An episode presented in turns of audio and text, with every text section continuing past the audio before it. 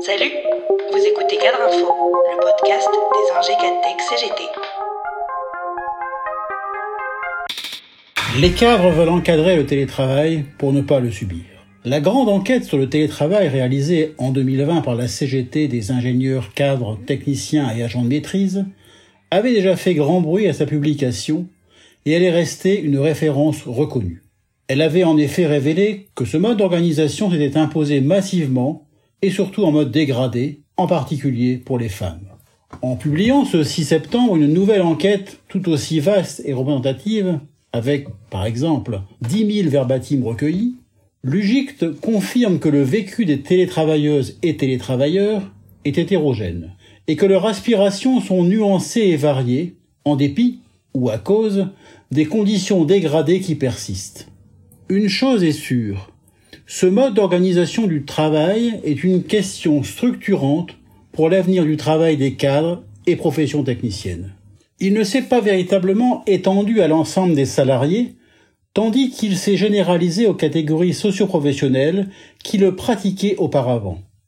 Le télétravail est donc devenu, avec cette montée en puissance, un marqueur de l'encadrement au sens large.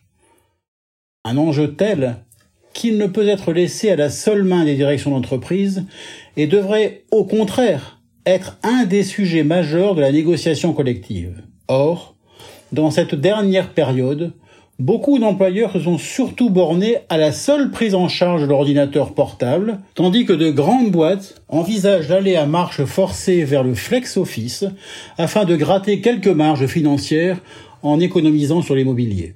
Du point de vue du dialogue social, beaucoup de temps a été perdu depuis la signature du premier ANI en 2005. Trop peu de négociations et d'accords signés, ou peu de prise en compte des questions posées par la digitalisation du travail et par la généralisation des smartphones et des outils numériques qui ont repoussé, voire aboli la frontière entre vie privée et vie professionnelle. Ce déficit de négociation collective est encore aggravé par la réforme du Code du travail. Ainsi, les représentants du personnel se sentent fragilisés et marginalisés, certains n'ayant même pas le droit de communiquer par messagerie avec leurs collègues. La dématérialisation des réunions d'instance et de négociation bouleverse en profondeur les conditions de représentation des salariés, alerte Lugict qui évoque un déni démocratique. S'il est un acquis de cette crise sanitaire, c'est l'expérience acquise, tant par les travailleurs que les travailleuses, leur organisation syndicale, que par les entreprises et le gouvernement.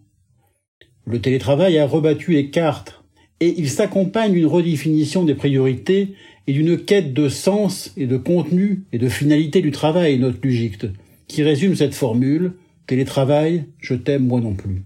C'est qu'en effet, la quasi-totalité des femmes et des hommes qui ont répondu à l'enquête souhaitent continuer à télétravailler, mais pas à temps plein, car leur expérience révèle une explosion du temps de travail une intensification. La frontière vie professionnelle, vie personnelle a encore été repoussée au seul avantage des entreprises, ce qui repose encore et encore la question du droit à la déconnexion qui n'a pas trouvé de solution dans le dernier ANI en 2020 sur le télétravail que la CGT a refusé de signer. Quant aux managers, ce sont eux qui jugent le plus négativement l'impact du télétravail sur l'ensemble des items proposés par l'enquête, et notamment sur la capacité à suivre et à encadrer leur équipe, sur la diffusion des informations et sur l'esprit de l'équipe encadrée. Seuls 8% des managers s'estiment tout à fait sûrs de pouvoir détecter une situation de mal-être ou de difficulté de leur équipe. Cette enquête confirme que le télétravail va bouleverser durablement l'organisation du travail et qu'il y a urgence à mettre en place des régulations collectives. En lançant il y a un an une campagne baptisée le télétravail, oui, mais à mes conditions.